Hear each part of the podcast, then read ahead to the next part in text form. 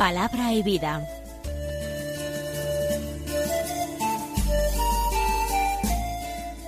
Con el padre Manuel Horta, desde Sevilla.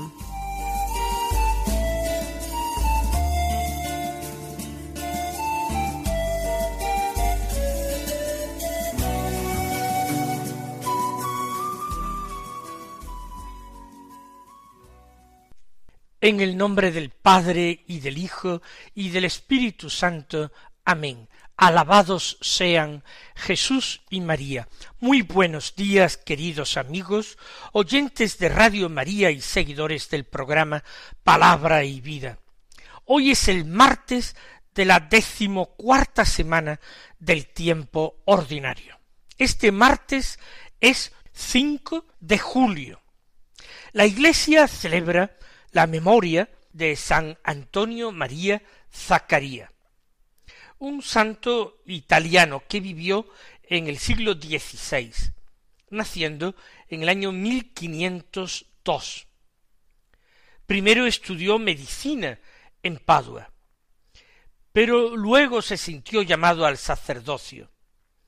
Fue ordenado sacerdote y terminó fundando una congregación de clérigos regulares, es decir, que vivían en lo exterior como si fueran sacerdotes diocesanos, no vestían hábito religioso, no tenían obligación de coro, sin embargo, se unían entre sí para vivir una vida comunitaria y se consagraban a Dios por medio de los tres votos religiosos de pobreza, castidad y obediencia profesados en la Iglesia públicamente. Es una nueva forma de vida religiosa que surge precisamente en el siglo XVI. Es el tiempo de la fundación de la Compañía de Jesús por parte de San Ignacio de Loyola, también de los eh, llamados teatinos, fundados por San Cayetano de Tien y también por el que sería Papa Paulo IV, el cardenal Juan Pedro Carafa, en el momento de la fundación, o también estos fundados por San Antonio María Zacaría, una sociedad misionera y apostólica llamada Sociedad de Clérigos de San Pablo, también llamados barnabitas. Él se empleó en la predicación al pueblo y reformas de las costumbres de los fieles. Murió, sin embargo, muy joven, con sólo treinta y siete años, en mil quinientos treinta y nueve. Pero vayamos a la palabra de Dios que se proclama en la liturgia de la misa del día. El Evangelio ya sabemos que es de San Mateo, del capítulo nueve, los versículos treinta y dos al treinta y ocho, que dicen así. En aquel tiempo le llevaron a Jesús un endemoniado mudo, y después de echar al demonio, el mudo habló. La gente decía admirada, nunca se ha visto en Israel cosa igual. En cambio, los fariseos decían, Este echa los demonios con el poder del jefe de los demonios. Jesús recorría todas las ciudades y aldeas, enseñando en sus sinagogas, proclamando el Evangelio del reino y curando toda enfermedad y toda dolencia. Al ver a las muchedumbres se compadecía de ellas, porque estaban extenuadas y abandonadas, como ovejas que no tienen pastor. Entonces dice a sus discípulos, la mies es abundante, pero los trabajadores son pocos. Rogad pues al Señor de la mies que mande trabajadores a su mies. Comienza el texto con la noticia de que a Jesús le presentan un endemoniado mudo. Por supuesto, esa mudez está en relación con la vejación aquel demonio somete a aquel hombre. Por eso Jesús, después de echar al demonio, el hombre habla, el mudo habla. Hoy día, los hombres de nuestro tiempo pretenden ser tan inteligentes, tan sabios, que consideran prácticamente imposible una acción diabólica sobre los hombres de hoy. Ellos piensan que todo tiene una causa física científicamente demostrable, aunque luego no siempre la puedan demostrar, ni mostrar, ni lo que es peor, curar. ¿Cuántas dolencias y enfermedades para las que la ciencia no encuentra remedio? o emite diagnósticos sucesivos igualmente equivocados igualmente ineficaces para curar al enfermo. Los hombres que vivieron en tiempos de Jesús no dudaban de esta acción diabólica en medio de los hombres. No ya solamente a través de la posesión diabólica, que es un caso extremo, sino de tantas obsesiones y vejaciones que atormentan a los hombres de hoy, curiosamente, hombres de hoy, que no es ya que nieguen, como he dicho al principio, la posible acción del príncipe de la mentira en nuestro mundo, sino que incluso no creen en la existencia del diablo, de los demonios. Jesús sí, Jesús exorciza y a lo largo de los evangelios exorciza con frecuencia, devolviendo a los hombres la salud y lo que es más importante, la libertad para poder vivir en relación con otros hombres. Para eso habían sido creados, aunque el demonio procure aislar, marginar, expulsar de la sociedad con distintos males y dolencias a los hombres. El mudo habló, ya pudo expresar lo que llevaba dentro, pudo comunicar sus opiniones, pudo expresar sus preferencias, pudo agradecer con palabras lo que otros habían hecho por él, pudo pedir favores, pudo en definitiva vivir, comportarse como uno más en la sociedad.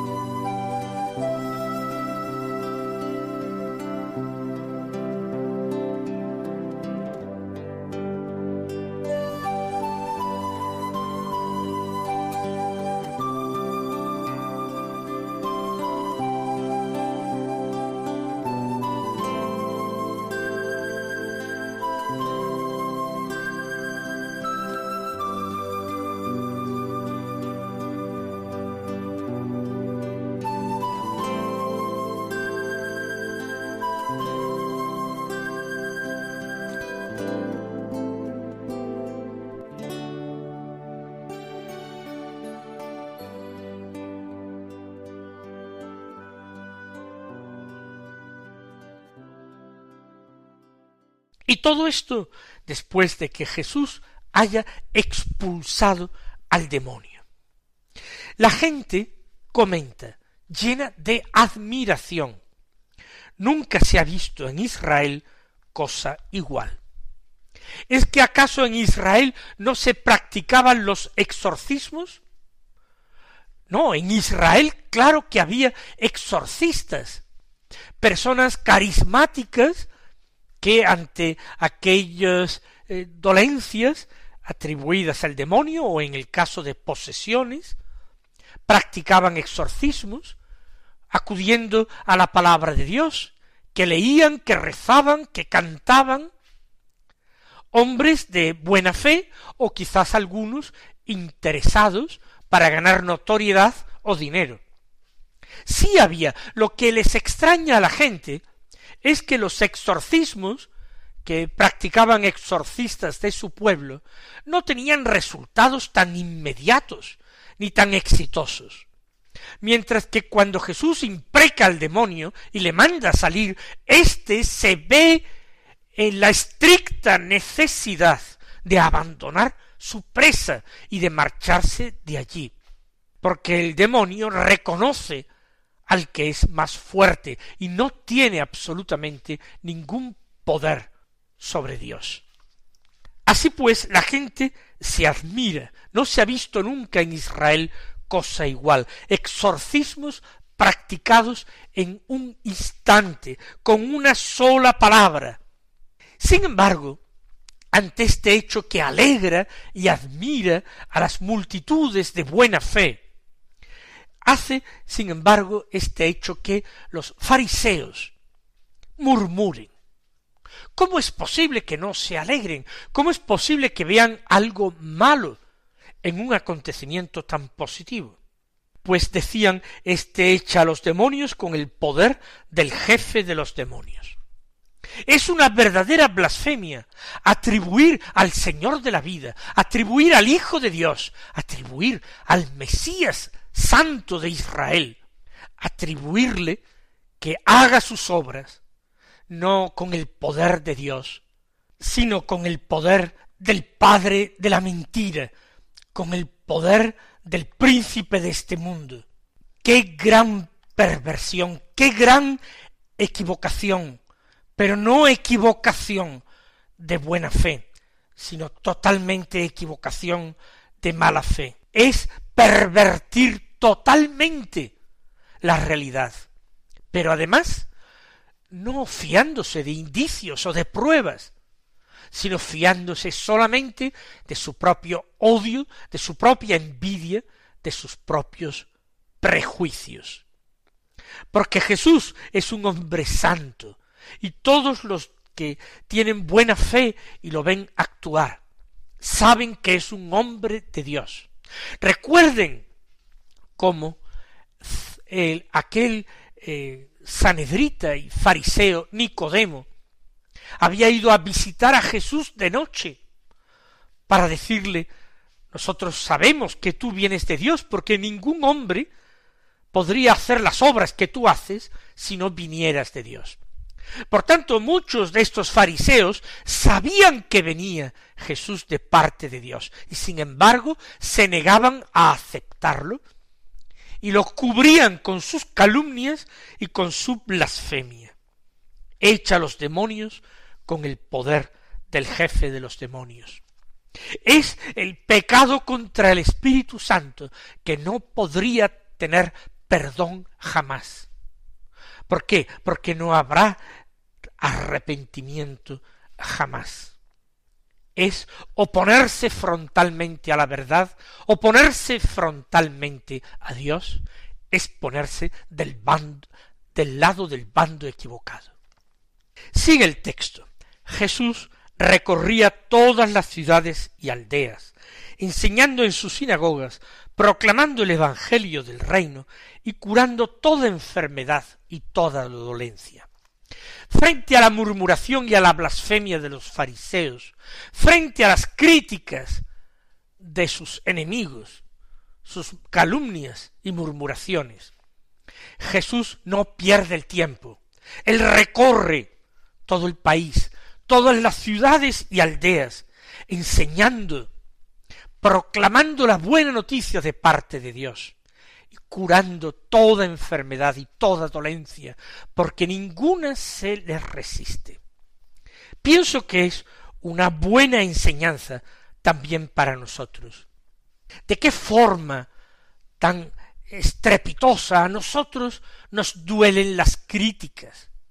Nos perturban extraordinariamente las murmuraciones contra nuestra persona, que tergiversen nuestras intenciones, que nos atribuyan hechos, pensamientos o deseos que no son los nuestros, de qué manera reaccionamos, de qué manera a veces tan violenta o al menos tan amarga ante estos hechos.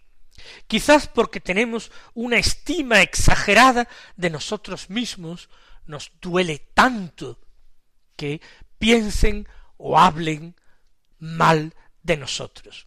Jesús no, Jesús ignora todo eso y de una manera positiva. Jesús sigue predicando y Jesús sigue sanando. Para hacer el bien no hace falta el aplauso de los demás, ni nos tiene que detener el practicar la misericordia o anunciar el Evangelio, no nos lo tiene que detener la incomprensión de los hombres o la persecución de los hombres. Hay, como Jesús, que multiplicar la actividad, incluso cuando las críticas y la persecución arrecia en torno a nosotros. ¿Y por qué Jesús hace esto? ¿Y por qué infatigablemente predica el Evangelio y cura toda enfermedad y dolencia? Lo explica San Mateo a continuación. Al ver a las muchedumbres se compadecía de ellas porque estaban extenuadas y abandonadas como ovejas que no tienen pastor. Se compadecía de las muchedumbres. Frente a nuestro pecado, frente a nuestra ignorancia, el Señor se compadece, se conmueve. Él quiere sacarnos de nuestros errores, Él quiere convertirnos a Él. Él no ahorrará esfuerzos, insistencias.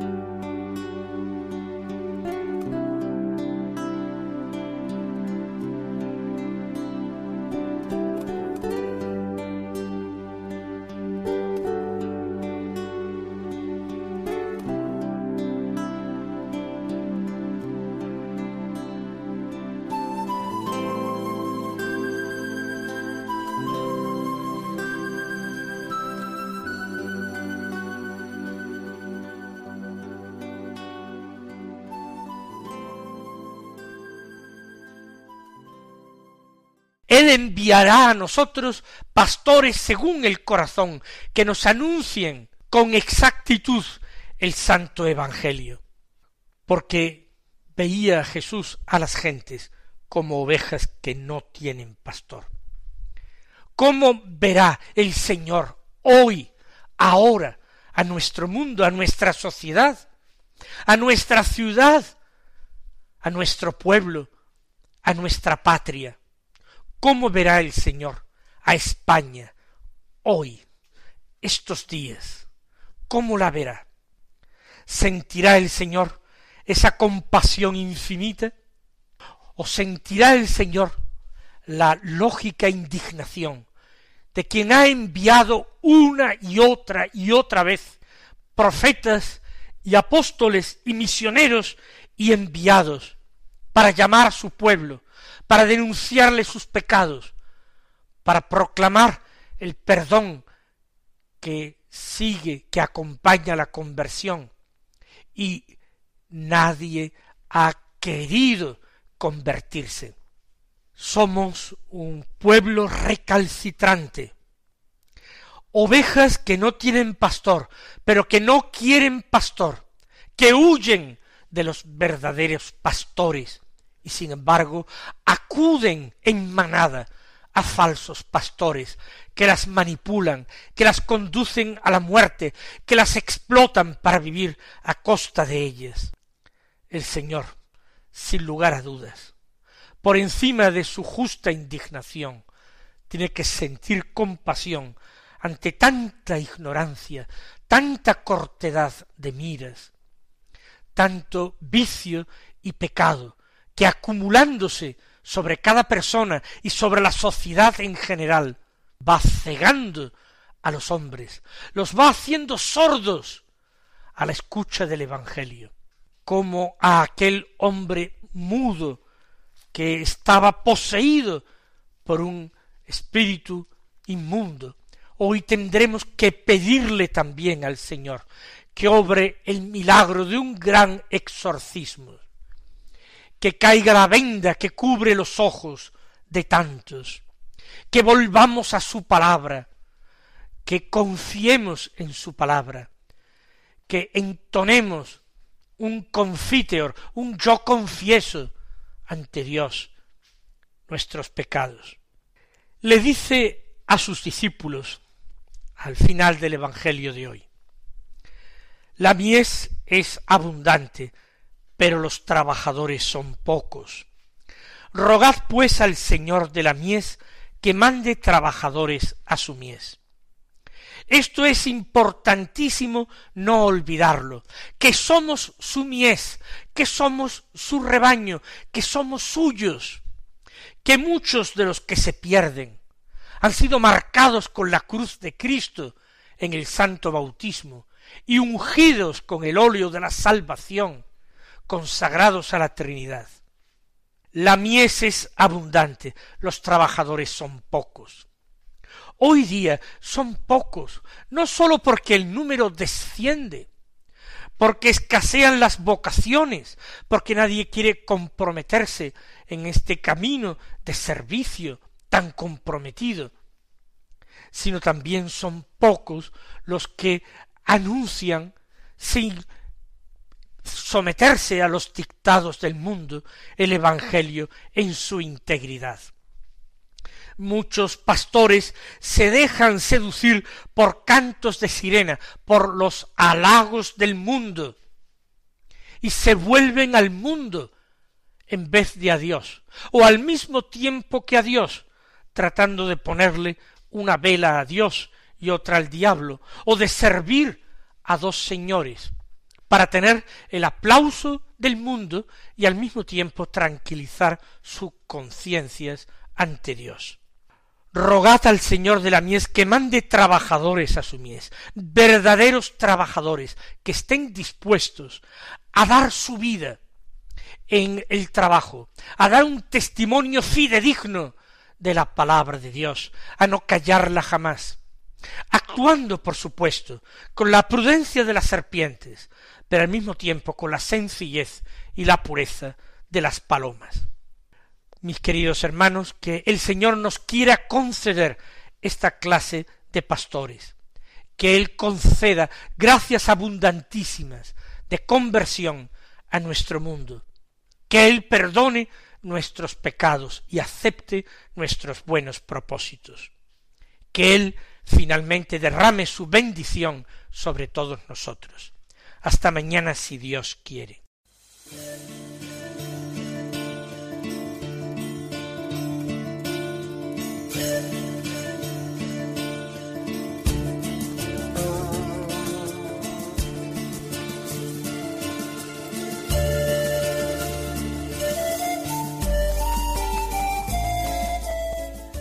Concluye Palabra y Vida, un programa dirigido desde Sevilla por el Padre Manuel Horta.